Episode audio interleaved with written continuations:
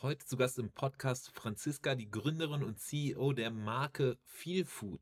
Sie sind gestartet in drei Ländern zugleich. Nicht nur ein Land, sondern sie sind sofort in Deutschland, Österreich und der Schweiz gestartet. Sie sind nicht nur in einem Verkaufskanal, also online first gestartet, sondern direkt online und offline, also auch im LEH, im, ja, im, im Supermarkt, im Einzelhandel direkt durchgestartet und was das alles für Tücken hatte, was es für Herausforderungen waren, was für Learnings alles dazu kam, darüber erzählt Franziska hier heute im Podcast. Es ist auf jeden Fall super spannend. Und eine Sache, die wir auch besprochen hatten, war, ja, okay, wie erfolgreich ist eigentlich zum Beispiel sowas wie Podcast-Werbung? Natürlich ist das jetzt hier keine Werbung, aber wir wollten es mal ausprobieren direkt mit euch und gucken, wie viele Leute haben eigentlich Bock, dann so ein Produkt auch direkt mal auszuprobieren. Und das, was sie erzählt über das Produkt, ist mega spannendes Produkt. Ich habe auch auf jeden Fall direkt Bock bekommen, das Produkt auszuprobieren. Und deswegen haben wir gesagt, okay, komm, Franzi, lass uns doch mal hier ein, äh, im Podcast einen Gutschein, einen Rabattcode aushändigen und mal gucken, wie viele Leute und ob überhaupt. Das wird dann eben spannend, das können wir auch gerne mit euch dann teilen, wie viele Leute dann tatsächlich hier am Ende eine Probebestellung machen mit, äh, mit folgendem Rabattcode. Inspiration 10, also Inspiration 10 zusammengeschrieben. Da erhaltet ihr 10% auf das gesamte Portfolio, die ganze Bestellung. Also äh, probiert es mal aus und ich, ich, berichte dann auch, wie viele tatsächlich am Ende mit diesem Rabattcode Inspiration 10 am Ende bestellt haben. Also jetzt hier erstmal auf jeden Fall viel Spaß mit der Folge.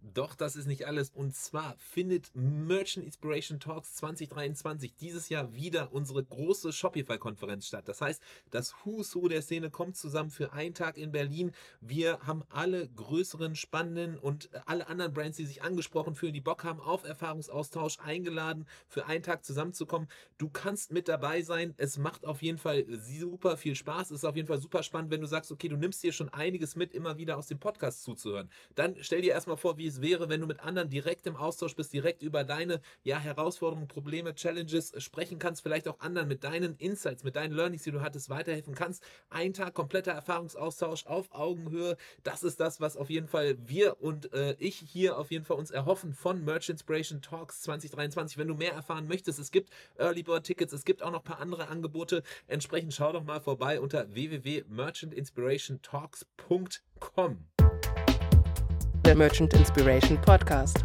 Insights und Interviews mit den wichtigsten Leuten der deutschsprachigen Shopify-Community. Mit Adrian Piekser.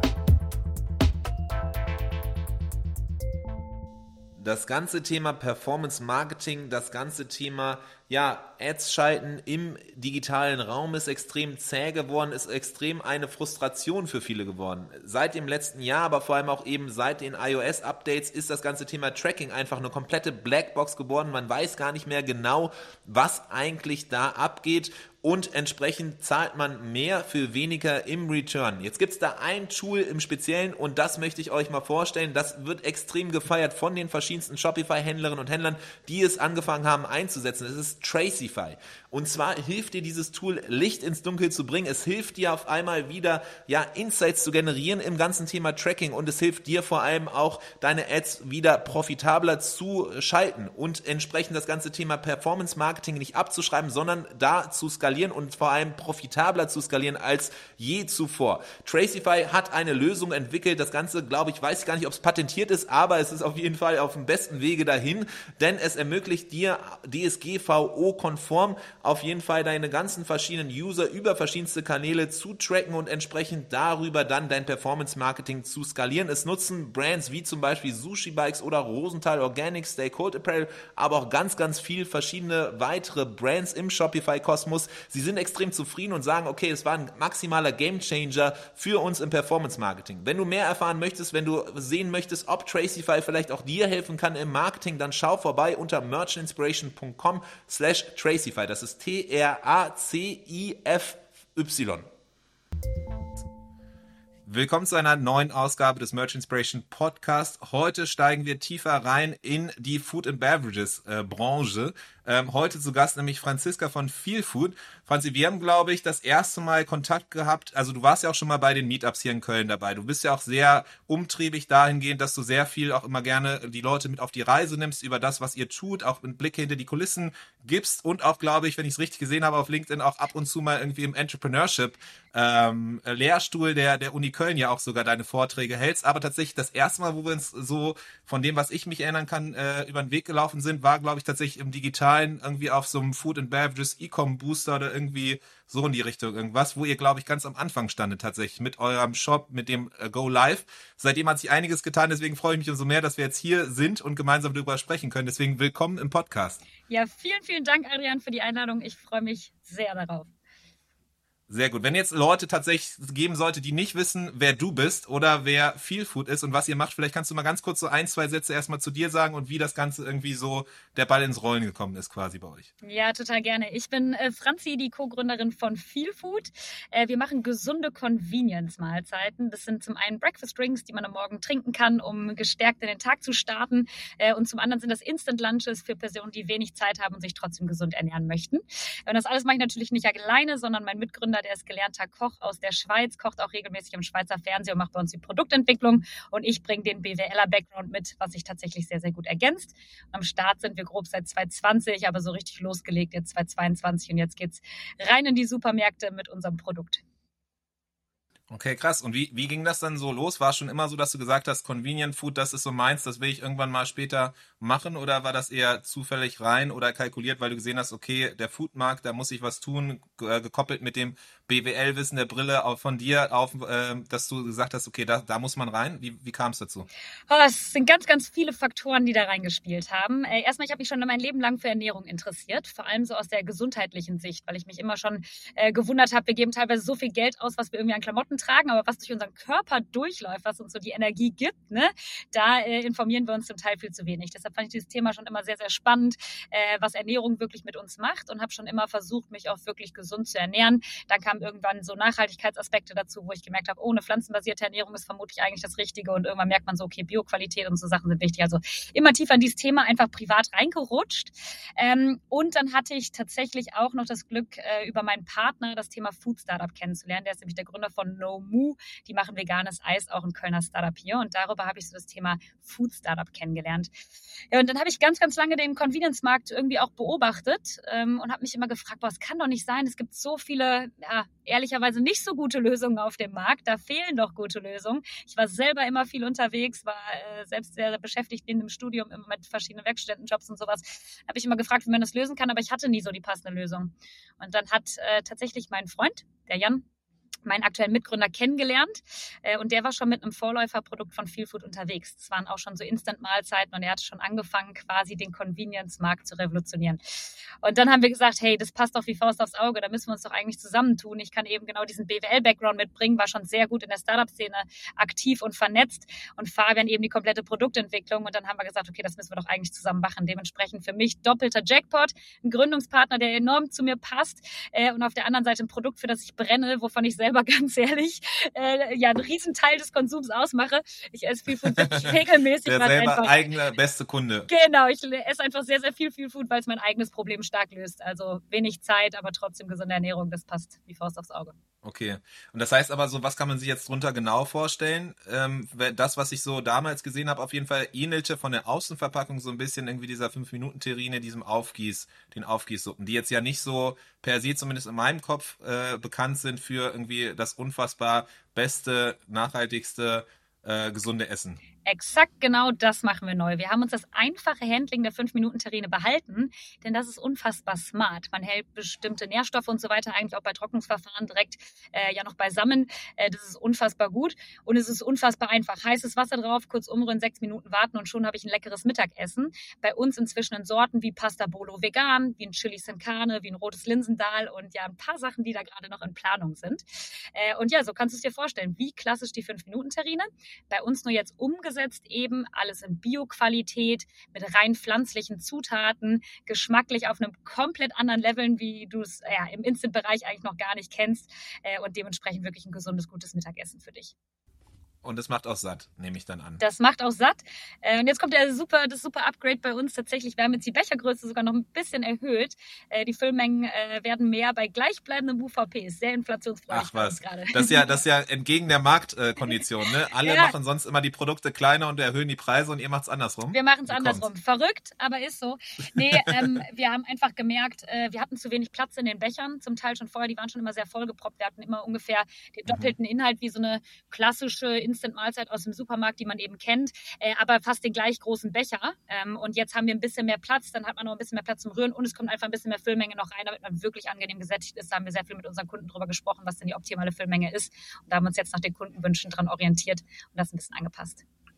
Okay, alles klar. Das heißt, auch da schon äh, Feedback eingeholt, gehört und entsprechend darauf basierend auch dann eben Stück für Stück die Produkte ähm, ja verbessert. So ein bisschen so, Vlai hat das ja auch mit, äh, mit ihrem Milchersatz auf äh, Erbsenproteinbasis, das ist immer ganz witzig, weil die dann immer ihre Versionsnummer dann auch nennen mit irgendwie V1, V2, V3 ähm, weil die halt eben ganz bewusst sagen, ja, okay, die Rezeptur ändert sich, wir lernen dazu und so ein bisschen sehe ich das jetzt bei euch auch, dass irgendwie man nach außen gar nicht mehr so schönigen muss, dass das irgendwie so in, in Stein gemeißelt ist, sondern es ist halt einfach ein lebender Kosmos, man entwickelt sich weiter und das kann man auch sehr wohl nach außen kommunizieren. So macht ihr das dann entscheidend zumindest mit der Verpackung äh, auch, dass ihr da dann Stück für Stück dazu lernt. Ja, enorm. nach außen zeigt. Also seit Tag eins, wir standen mit den ersten Versionen in Coworking Spaces und haben die Leute gefragt, was gefällt dir daran, was vielleicht nicht, was sollten wir anpassen.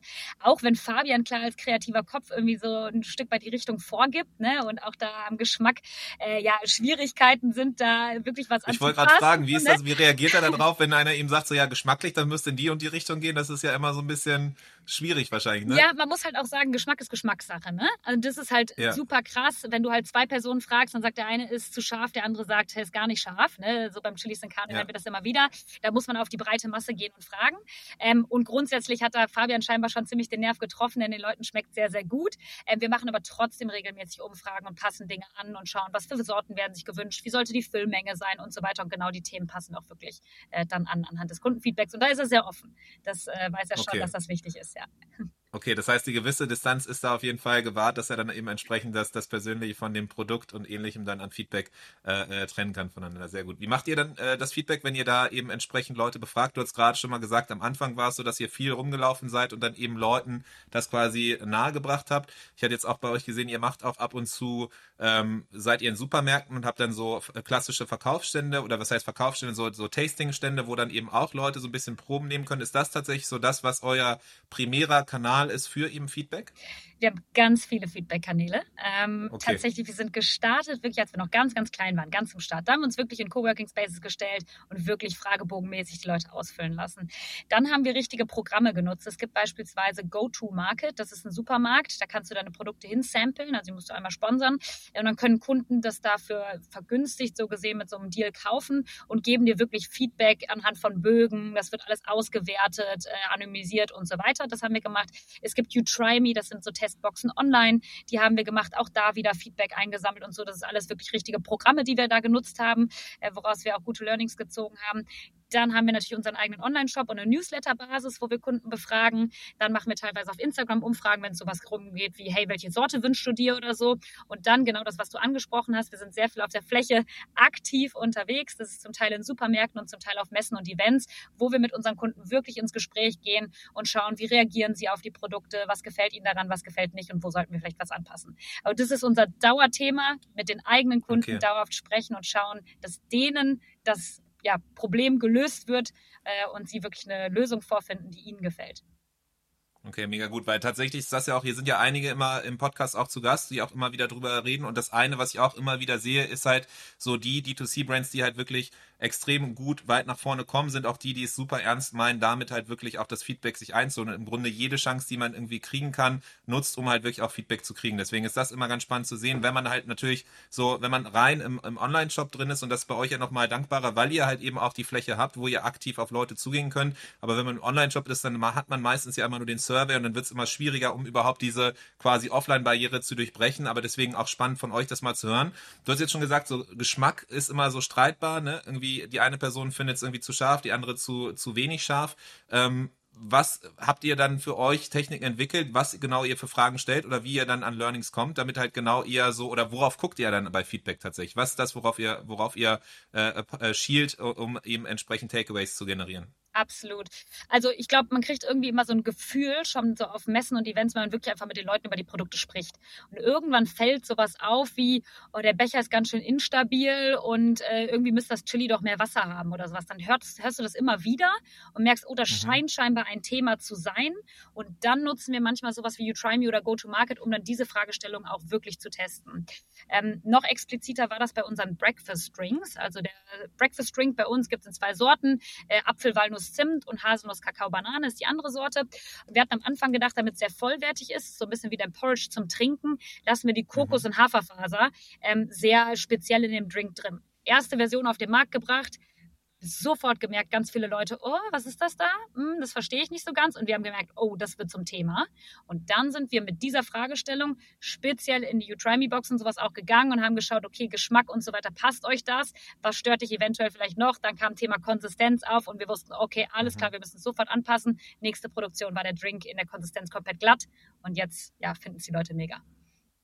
Okay, das heißt, ihr habt so eine quasi gestaffelte Art des Feedback-Einholens. Erstmal so diese Fläche oder der direkte Austausch um generell zu observieren, wie das Ganze eben angenommen wird, um dann gewisse Themenfelder zu erkennen. Vielleicht habt ihr auch bestimmte Hypothesen, die ihr dann vielleicht schon vorneweg habt, wo ihr auch intern im Team schon vorher lange diskutiert habt, um zu schauen, okay, ist das eigentlich ein Thema bei äh, auf der Fläche? Und dann kristallisieren sich so bestimmte Themen raus, die ihr dann gezielt rausnehmt, um dann eben entsprechend auf eben diesen anderen Wegen der äh, You Try Me Boxen, hattest du gesagt, ne? Oder eben äh, anderen, anderen Supermärkten oder diesen gezielten Programmen da gezielt dann eben nachzufragen. Und das nehmt ihr dann wiederum, um das dann einzuarbeiten in äh, euer Produkt.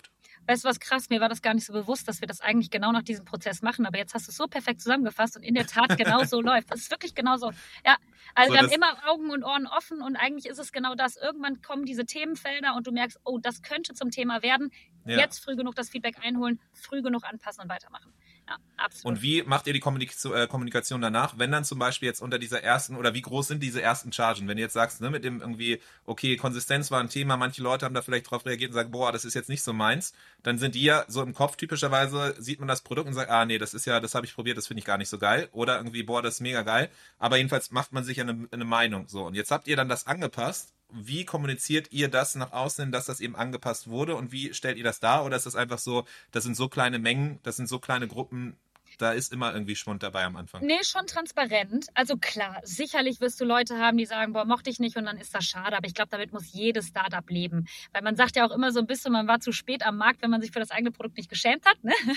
Mhm. Und äh, dementsprechend lieber früh raus und testen. Andererseits auch im Food-Bereich vielleicht nicht zu früh raus, um die Leute nicht zu vergraulen.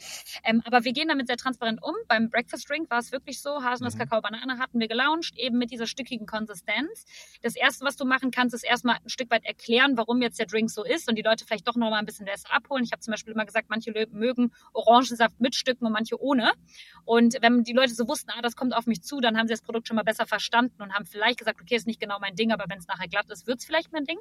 Und dann haben wir das Ganze angepasst und dann haben wir tatsächlich auf dem Online-Shop auch Rezeptur 2.0 draufgeschrieben und so einen Button dran gemacht mit neuer Rezeptur und Newsletter geschrieben, hey, äh, da, das haben wir angepasst nach Kundenwünschen oder nach euren Wünschen. Ähm, jetzt gibt es das Ganze in glatter Rezeptur, damit die Leute auch wissen, hey, cool, das hat mich vorher gestört, das ist jetzt genau behoben worden, dann teste ich es einfach nochmal. Also das geben wir schon transparent in die Kommunikation rein, damit die Leute auch wirklich sich denken, komm, das teste ich nochmal. Und gerade bei einem Startup und einer engen Community hat man schon das Gefühl, die Leute geben mir vielleicht auch nochmal eine zweite Chance.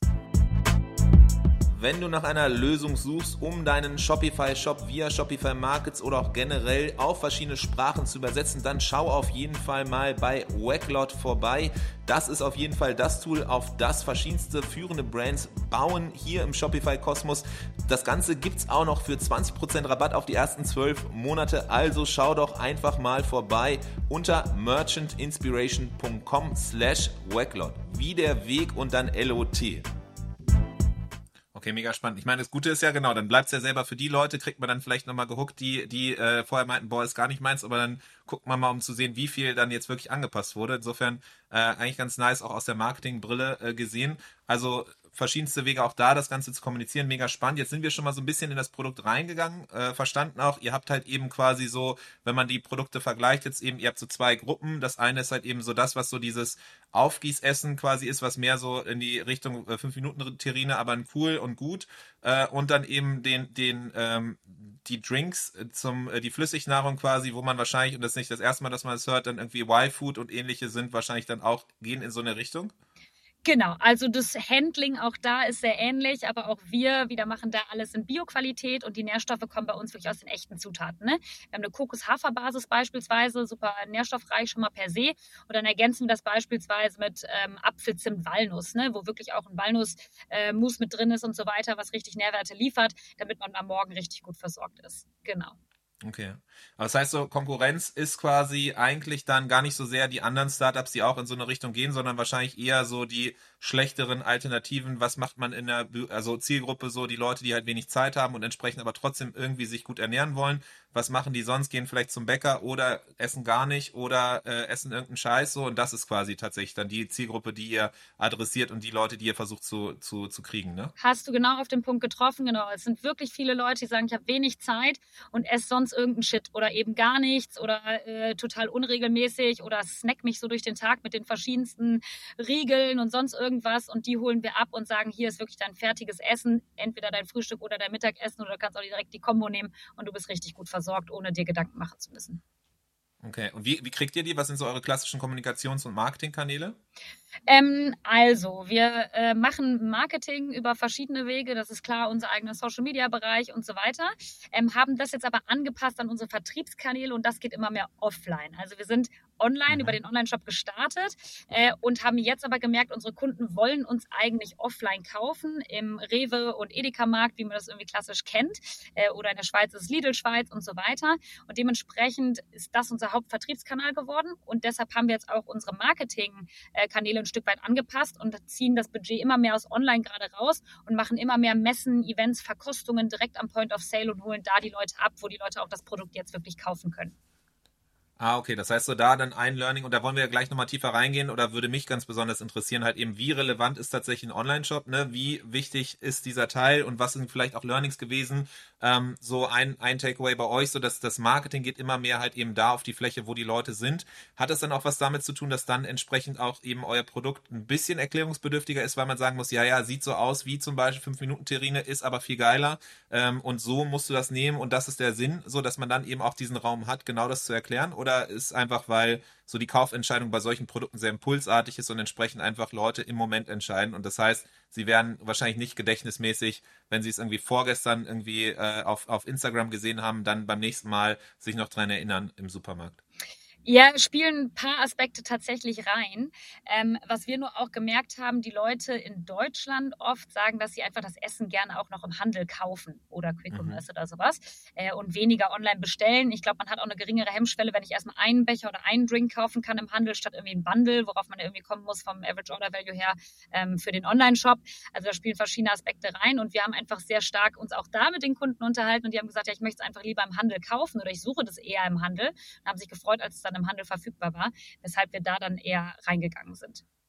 Okay. Wie groß seid ihr ungefähr mittlerweile? Oder wie viel, wie viel ähm, Feel Food äh, habt ihr schon unter die Leute gebracht? An wie vielen äh, Supermärkten seid ihr mittlerweile aktiv? Gibt es da irgendwelche Nummern, Zahlen, irgendwelche Indikatoren, damit man so ein Gefühl mal dafür kriegt? Ja, POS, also ähm, Verkaufspunkte wirklich LEH so um die 600, jetzt um den Dreh.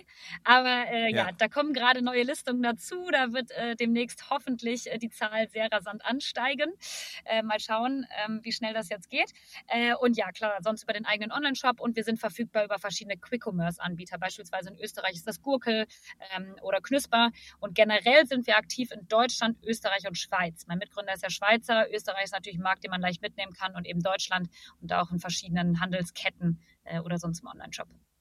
Okay, aber das heißt direkt dann in verschiedenen Märkten aufgestellt. Schweizer Markt ja auch nicht ganz ohne und auch nochmal ein bisschen anders als der, als der deutsche Markt. Aber da habt ihr gesagt, sonst wäre es auch zu einfach. Direkt einfach mal alle drei mitnehmen. Um ehrlich mit, mit dir zu sein, absoluter Horror. Zum Start als Startup in der Schweiz zu starten. Also das ist wirklich auch eine verrückte Idee gewesen und Jein würde ich auch nur so halb weiterempfehlen. Ähm, es ist ein Riesenaufwand, äh, Verzollung, ne, Steuerthemen, andere Währung, äh, wirklich auch eine andere Kundenansprache. Aber mein Mitgründer kocht halt im Schweizer Fernsehen. Der ist in der Schweiz recht bekannt. Mhm. Dementsprechend hatten wir da gewisse Vorteile und haben deshalb für uns von Anfang an immer gesagt, okay, wir müssen auch da verfügbar sein und stehen beispielsweise jetzt auch schon bei Lidl äh, Schweiz mit drin und da kommt es auch sehr, sehr gut an. Also wenn man das Setup einmal aufgesetzt hat, tolle Sache.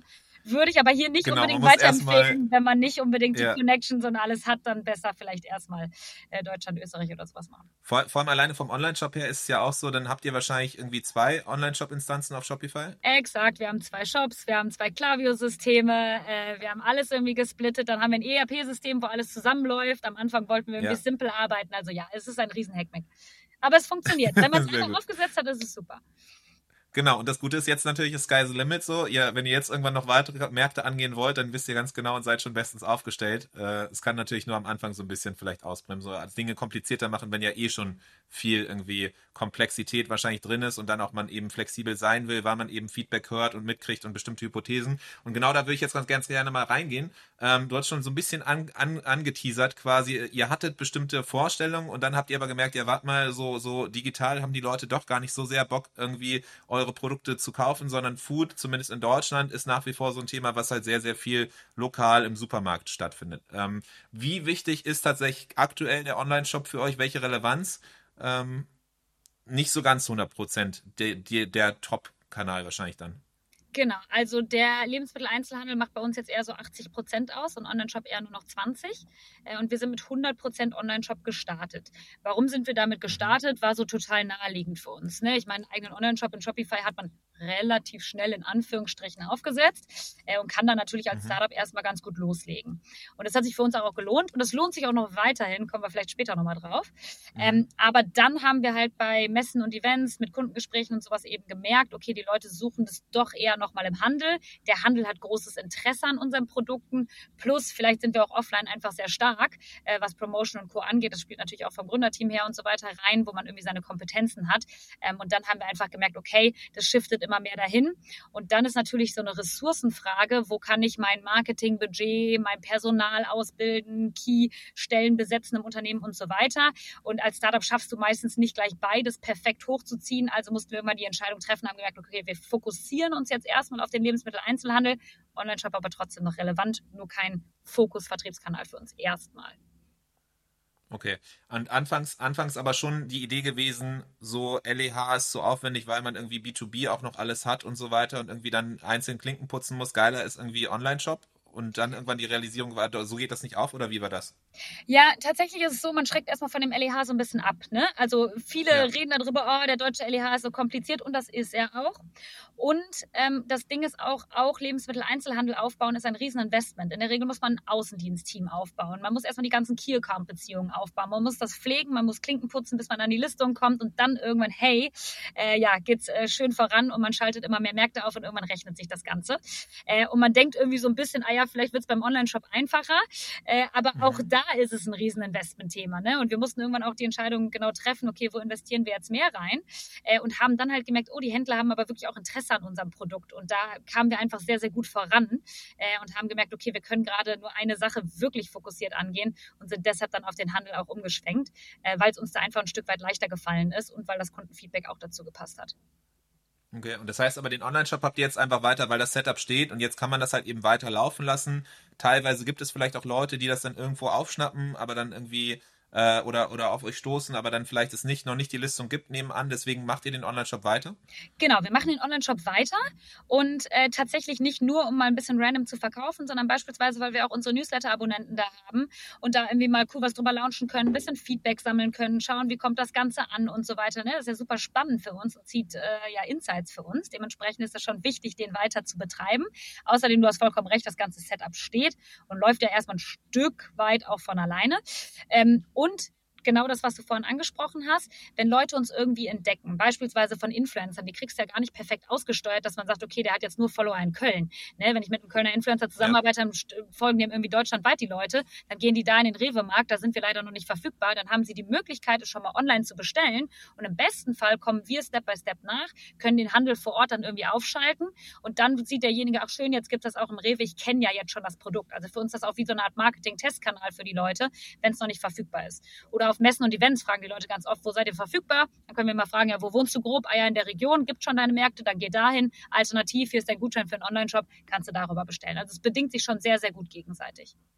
Ja. Wie würdest du das oder was deine Perspektive in die Richtung, okay, als wenn ich jetzt selber mit einer Food- oder äh, Beverage-Brand anfange äh, und jetzt schon irgendwie zuhöre und sage, okay, geil, ich weiß, ich sollte mich eher fokussieren. Online ist vielleicht nicht der cleverste Weg. Macht es Sinn, dann teilweise auch ohne Online-Shop zu starten und erstmal nur komplett offline zu gehen? Oder meinst du schon, ist es sinnvoll, alleine aus irgendwie Repräsentanzzwecken und irgendwie so ein bisschen Markenwahrnehmung, dass man nicht zu sehr auf eine Karte alles setzt? Also ich glaube grundsätzlich heutzutage nicht alles immer nur auf eine Karte zu setzen, ist super schlau. Ne? Also ich meine, Lebensmitteleinzelhandel tickt ja eben nach Listungen und man kann auch aus Listungen wieder rausfliegen. Das kann dir passieren. So, da musst du natürlich so ein bisschen schauen, vielleicht, dass du nicht von einer Handelskette und von einem Vertriebskanal irgendwie abhängig bist. Also dementsprechend würde ich immer empfehlen, beides tendenziell zu machen. Ich glaube aber, was auch total wichtig ist, sich zu fragen, wo liegen denn meine Kompetenzen? Wenn ich als Gründerteam zum Start einfach gar keinen Plan von irgendwie Online-Shop, Online-Marketing und so weiter habe und aber super stark irgendwie, weiß nicht, weil ich schon aus dem Vertriebsbereich komme, äh, vernetzt bin im Lebensmitteleinzelhandel, ja, dann fokussier dich, mach das Thema, was du gut kannst und starte damit. Ne? Wenn du super viele Ressourcen hast und Kohle hast und sagst, hey, ich kann auch irgendwie das zweite Thema mitstemmen, äh, plus ich äh, habe irgendwie schon Erfahrung, weil ich, wie du, weiß nicht, äh, vorher äh, eine Agentur geleitet habe und jetzt mache ich nur ein Foodbrand, ja klar, würdest du einen Online-Shop machen, weil für dich ist das easy going. Ne? Also ich glaube, ich würde so ein bisschen mich selber fragen, was für Ressourcen bringe ich als Gründerteam oder als Startup-Team an den Tisch? Wie viel Geld und Kapital habe ich, um beides parallel zu machen, beziehungsweise wie viel Fokus muss ich setzen? Und zu guter Letzt, wo suchen denn meine Kunden mein Produkt?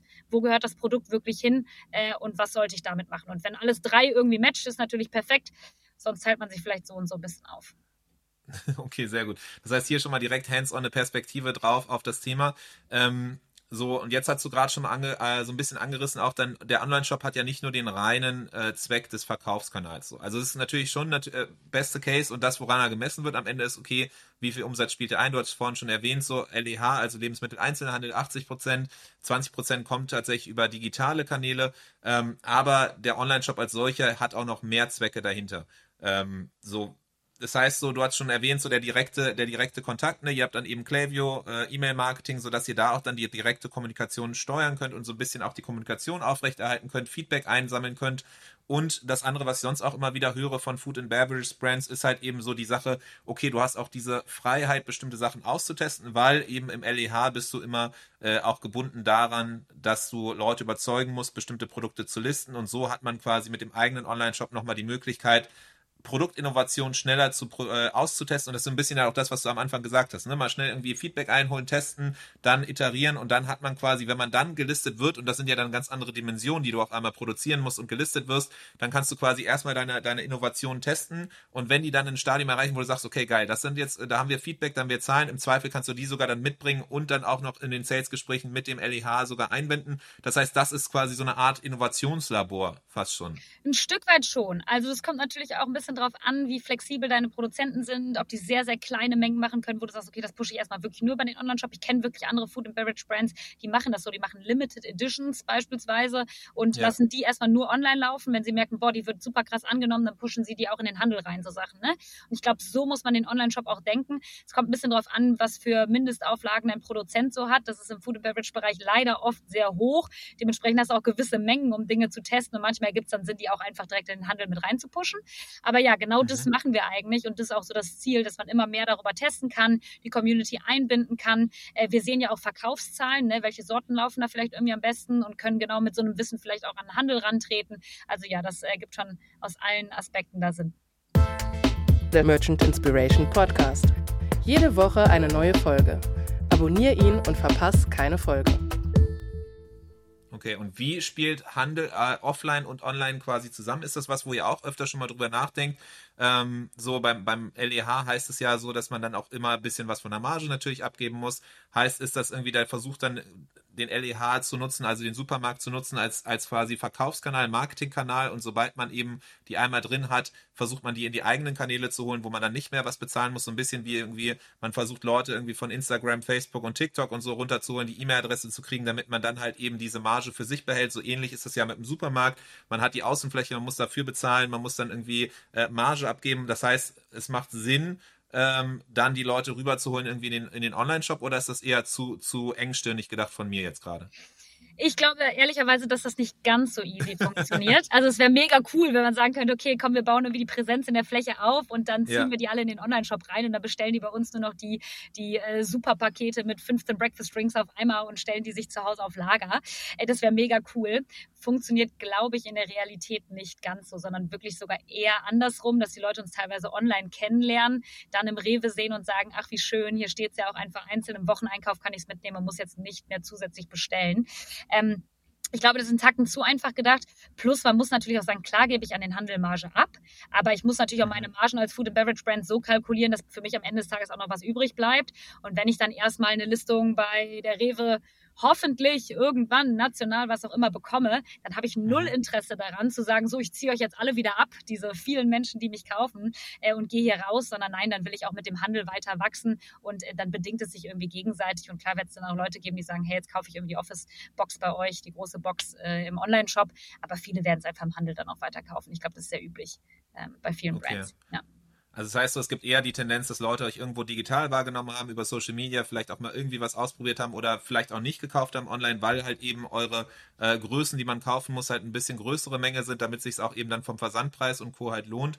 Heißt, die kennen euch, haben es noch nie probiert und dann sieht man auf einmal auf der Fläche im Supermarkt um die Ecke euch da stehen und sagt, okay, cool, jetzt probiere ich das mal. Ist auch irgendwie, man kann einzelne äh, Produkte mitnehmen das heißt eher so von online zu offline als von offline zu online, was ihr beobachtet. In der Tat, also genau das Feedback habe ich gerade bekommen. Du hast vorhin schon erwähnt, wir sind öfter auf Verkostung unterwegs. Ich stand gerade selber tatsächlich anderthalb Wochen in äh, Süddeutschland in den Märkten und habe selbst Verkostung gemacht. Das war verrückt, weil wir in so einem Testprogramm von der Rewe sind. Äh, sind. Das ist so eine ja. Rewe Süd Startup Lounge, da kriegt man Testmärkte, äh, Verkostung gemacht und wieder mit den Leuten gesprochen. Da habe ich wirklich von manchen das Feedback bekommen, hey, ich kenne euch schon von der und der Messe, ich habe euch schon online bestellt. Ach, wie cool, dass es euch jetzt hier gibt. Hier kaufe ich ja regelmäßig ein. Also genau das ist eher der Fall, dass die Leute einen online kennenlernen oder über einen Influencer und dann sehen sie den Online-Shop und denken, mhm. ach cool, dann bestellen sie mal und testen mal, sehen es dann im Handel und kaufen dann da.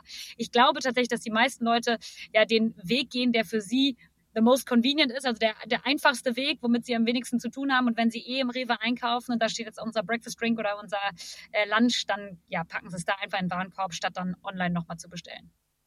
Okay. Und gibt es irgendwie so Überlegungen, wo ihr sagt, okay, aber geil wäre es ja eigentlich schon, wenn man irgendwie digital und offline mehr, mehr miteinander connected. Ich hatte mal mit den, mit den Holy-Jungs gesprochen und die hatten immer mal wieder so geliebäugelt, okay, wie kriegt man es denn hin, vielleicht mehr von diesem Storytelling, weil am Ende die Verpackung als solche ist ja sehr überschaubar. Dann musst du da irgendwie auch noch die Nährwerte und all das ganze andere draufsetzen, dann hast du da irgendwie noch irgendwie verschiedenste andere Informationen, Barcode und Co. Heißt am Ende von der Fläche, je nachdem wie groß es ist und jetzt irgendwie, wenn man sich vorstellt, okay, eure Drinks haben ja auch eine begrenzte Oberfläche, äh, auch eine, äh, die 5-Minuten-Terrinen Form ist jetzt auch überschaubar groß. Wie geil wäre es, wenn man es irgendwie hinkriegt, auf coole Art und Weise die Fläche, die ja digital endlos scheint zumindest, dann und man Bewegtbild draufsetzen kann und Co., dass man das irgendwie miteinander verbindet. Ähm, aber bisher habe ich irgendwie das Gefühl, gibt es auch nur, ist es eher so ein Theoriekonstrukt, in der Praxis sieht man noch nicht so wirklich richtig coole, coole Fälle, oder? Absolutes Hardcore. Also wie gesagt, du hast genau richtig angesprochen, du hast im Handel eigentlich nur diesen Becher. Das war's. Was mhm. wir noch haben, ist ein Display meistens, ne? also schönes POS-Element, äh, wo man natürlich auch kommunikativ ein bisschen was erzählen kann, aber auch das ist begrenzt und die Aufmerksamkeit äh, der Kunden im Handel ist sehr, sehr begrenzt. Dementsprechend wird da wenig wahrgenommen. Wir haben jetzt auf unserer neuesten Becherproduktion, die kommt jetzt äh, in ein, zwei Wochen raus, ähm, ah. tatsächlich einen QR-Code auf den Bechern, äh, wo ich jetzt mhm. endlich mal einen Tracking-Link hinter habe. Ich Idiot, ich hatte das vorher auch schon längst mal machen können. aber Aber da haben wir jetzt mal einen QR-Code drauf, ähm, wo man, wo irgendwie so ein Pfeil dran ist, so hier mehr Informationen oder so. Ich weiß gar nicht, was genau dran steht. Äh, und den track ich jetzt mal. Also die Auswertung kann ich dir dann irgendwie in einem halben Jahr nochmal geben, wie ja. viele Menschen, die uns denn dann da gekauft haben und da drauf geklickt haben äh, und sich dann die Website und alles anschauen. Das wäre natürlich cool zu sehen, dass das funktioniert. Andererseits muss man natürlich auch selber sagen, ich bin ja auch Mensch und Konsument im Handel und kaufe jegliche Foodprodukte, weil ich eine große Vor allem viel Food, ne? Hast ja gerade am Anfang schon mal gesagt, das dass das ja auf jeden Fall ein Produkt ist, was dich sehr begleitet. Absolut, aber natürlich auch jegliche andere Produkte so im Handel. Und wie oft sitze ich wirklich am Tisch und denke, oh, ja. wow, mega spannend. Jetzt lese ich mir doch die Gründerstory von diesem Produkt nochmal durch. Ich als Gründer, weil es mich interessiert, ja, aber als normaler Konsument, da haben wir so viel Hoffnung oft, dass die Leute so, so tief ja, interessiert, genau. aber dass sie wirklich dann alles auseinandernehmen und die Website dann durchscrollen und so. Ich glaube, das ist dann doch relativ beschränkt. Ja. Genau, das ist nämlich auch mein Gefühl. So von der Theorie her mega cool, weil du halt eben irgendwie relativ schnell die Leute dann eben von der Verpackung her auf eine Seite bringen kannst, wo du dann Platz hast, ein Video, Fotos und Co. halt eben zu platzieren, wo du die Story erzählen kannst. Aber dann irgendwie kurzzeitig danach, dann, wenn man denkt, was man alles machen kann, ja, wie viele Leute klicken dann tatsächlich oder holen den QR, äh, den, das Handy raus, um dann irgendwie den QR-Code abzuscannen. Ähm, genau, okay. Das heißt aber, du hast jetzt auch nicht so eine, oder was ist so eine Marke, wo du sagst, okay, die ist mega geil, so im, im Food and Beverage Bereich, die macht richtig viel richtig. An der orientieren wir uns oder finden wir immer wieder spannend, da in, uns Inspo zu holen? Oh, viele. Du hast sie vorhin genannt. Holy finde ich mega beispielsweise. Die haben alles ein super schönes Design und ich mag die Produkte voll gerne. Das ist alles voll lecker. Äh, aber auch, ich meine, so die großen wie Just Spices und so weiter, ne, die auch einen coolen Mix aus Online und Offline hingelegt haben. Mega aufsteigend, gerade Green Force oder so, ne, die echt gut mhm. unterwegs sind. Also klar, äh, das gucke ich mir alles gerne an. Aber ja, bisher habe ich da auch noch nicht den heiligen Gral gefunden, wie die Online und Offline wirklich connecten. Äh, ich habe eher oft das Gefühl, es ist wie, ähnlich wie bei uns. Es ist einfach parallel aufbauen und aufstellen und das sich gegenseitig bedingt. Ähm, aber jetzt eine Brand, die wirklich das gut in Kombination schafft, kenne ich so nicht. Oder hast du da noch irgendwie in einem Kopf tatsächlich, wo du sagst, ähm, Nee, ich, also gut. ich überlege halt auch so, ne? Also klar, äh, Oatly macht irgendwie äh, gute, gute Aufmerksamkeit durch irgendwie Offline, Out-of-Home-Kampagnen und Co., äh, die halt gar nicht bewusst irgendwie nachfragen, aber dadurch dann irgendwie das provozieren, dass Leute sich damit auseinandersetzen. Aber so, ich kenne halt auch keine, ich kenne viele Ideen, die Leute haben, aber irgendwie, wo man wo jeder so ein bisschen ausprobiert und irgendwie noch keiner so richtig irgendwie da das, das Final irgendwie die Nuss geknackt hat, so was, was so das Zusammenspiel zwischen Offline und Online äh, geht. Was ich glaube, was, was ich immer wieder sehe, was halt Sinn macht, weil wir öfters auch mit Brands halt zusammensitzen und irgendwie drüber sprechen, okay, macht überhaupt ein Online-Shop Sinn jetzt, wenn man halt vor allem Getränke nochmal mehr, ne? Bei ja. Food kann ich immer noch sagen, vor allem am Anfang, wie jetzt bei euch auch, wenn man noch gar nicht überall gelistet ist, aber eine, eine gute Reichweite digital zum Beispiel hat, wo Leute irgendwie Bock haben, das mal auszuprobieren, aber eben äh, so um die Ecke es nicht gibt, dann ist es, äh, dann funktioniert der Online-Shop auch natürlicherweise besser als irgendwie, wenn du auf einmal überall im Supermarkt zu, zu äh, erhältlich bist und zu kriegen bist.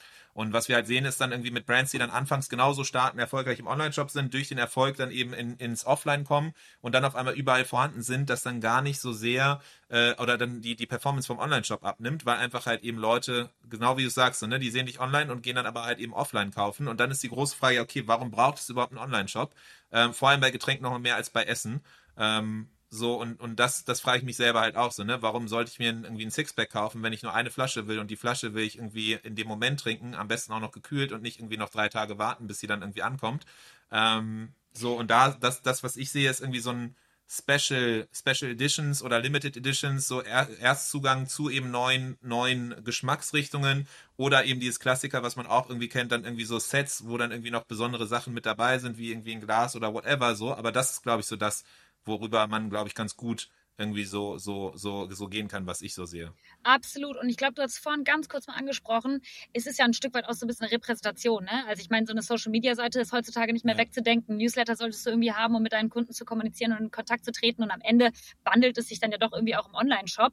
Äh, und ich glaube, das ist total wichtig, weil ich meine, es gibt schon viele Leute, die gehen dann doch auch drauf und gucken sich mal die Seiten an und äh, überlegen sich, okay, wer steckt irgendwie dahinter. Jetzt vielleicht nicht die riesenbreite Masse, aber immer wieder deine ja. Leute, die nachher zu kleinen Ambassador und wirklich Fans für dich werden können. Ne? Die gibt es ja auch, die sich wirklich dafür begeistern. Die freuen sich ja schon, wenn sie ein paar mehr Infos bekommen und mehr von dir mitbekommen und das spielt ja dann doch alles zusammen. Genau, und ich glaube, das ist, äh, das ist auf jeden Fall ganz spannend, da in die Richtung zu denken und nicht so sehr halt irgendwie in, in Absatzkanälen oder in reinen irgendwie, okay, wie viel Geld mache ich jetzt mit dem ein, sondern auch da mehr mit dieser, dieser ganzen ganzheitlichen User Journey äh, zu denken. Und da war es ganz spannend, als hier der Max von, von Holy tatsächlich, wir hatten jetzt gerade schon öfters die mal genannt, der war mal hier zu Gast und hat auch eher von so, so, so einem Gerüst und Konstrukt, was die halt sehen mit den Brand Touchpoints, die sie halt haben, wo am Ende es egal ist. Die meinen auch so, ja, okay, genau. dann sollen die doch irgendwie offline kaufen, mega gut. So wichtig ist halt eben diese verschiedenen Touchpoints zu kreieren von der Marke und eben überall, wo sie dann wieder in Kontakt kommen, dann ähm, sei es digital, äh, digital oder offline, aber so, dass, dass, dass der Wiedererkennungswert halt der Marke gegeben ist. Ähm, Absolut. Alright.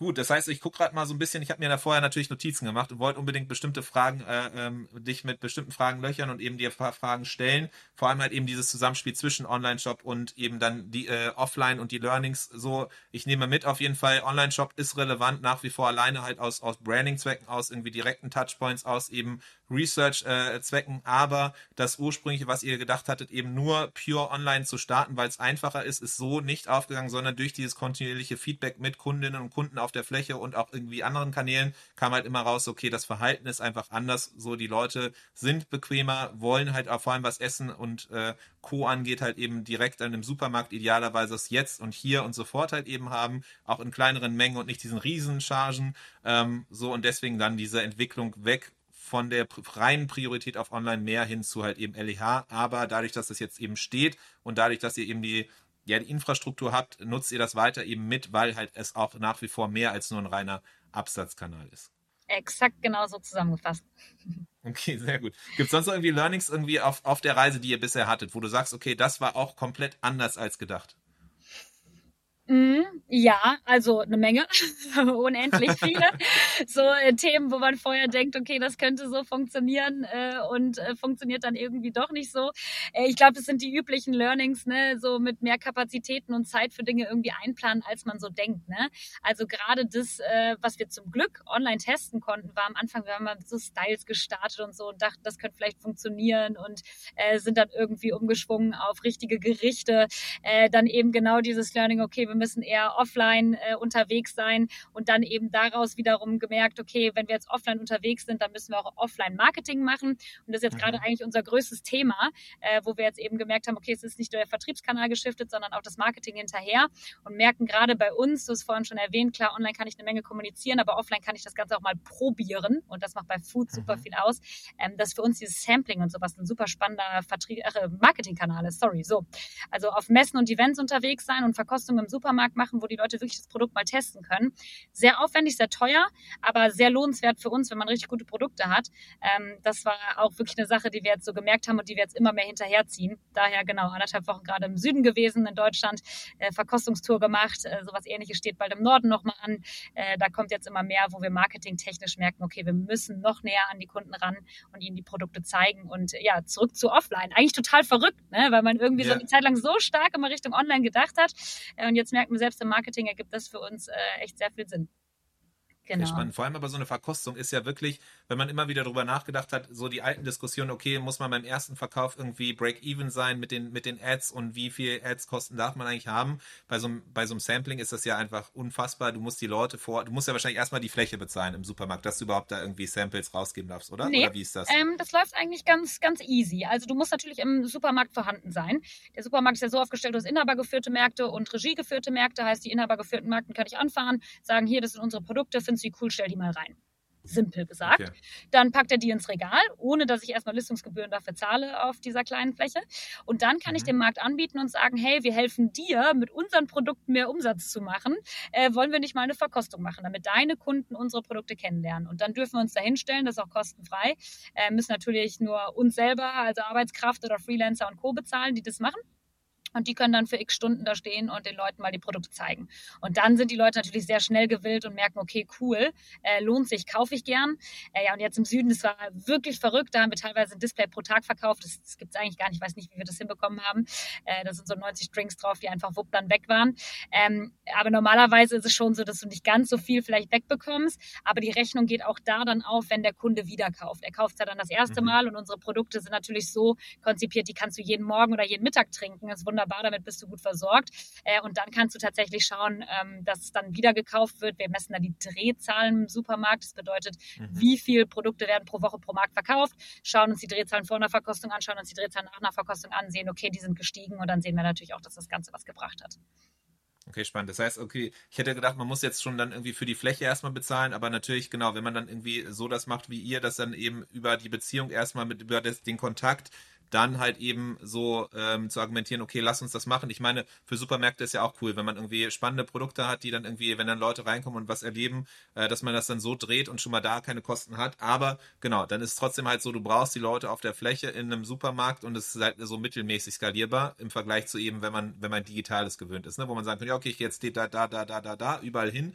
Ähm, ist das jetzt bei euch natürlich schon, du brauchst ein, zwei Leute, du musst aufbauen, abbauen, du musst eine bestimmte, äh, die ganze da drumherum und so. Also es ist quasi auch da erstmal nicht so das ganz skalierbare, aber so, ihr, ihr habt es schon im, im Blick. Man kann klar sehen, okay, wie ist die Durch, äh, Durchlaufzahl, hast du gesagt, und dann eben auch, wie viel verkaufst du, wenn du halt eben dann mit so einem Point of Sale oder also mit so einem Sampling-Stand äh, und ohne. Äh, und das heißt, man kann das schon sehr gut halt eben auch dann datenbasiert machen. Ja, eingeschränkt datenbasiert. Wenn wir das Ganze aus der Online-Brille denken, dann äh, ist das äh, ja weit weg davon, von dem, was ich alles schön in meinem Dashboard in Shopify sehen ja. kann und mir immer denke, boah, geil, ist das ja alles klar. Äh, und im Online-Shop, ach, sorry, offline ist es eben genau nicht so. Du hast irgendwie Drehzahlen, du hast Anhaltspunkte, du weißt, wie viel Stück habe ich pro Verkostung verkauft, in welcher Zeit und so, ne, was hat mich das alles gekostet. Das kann ich schon sehen.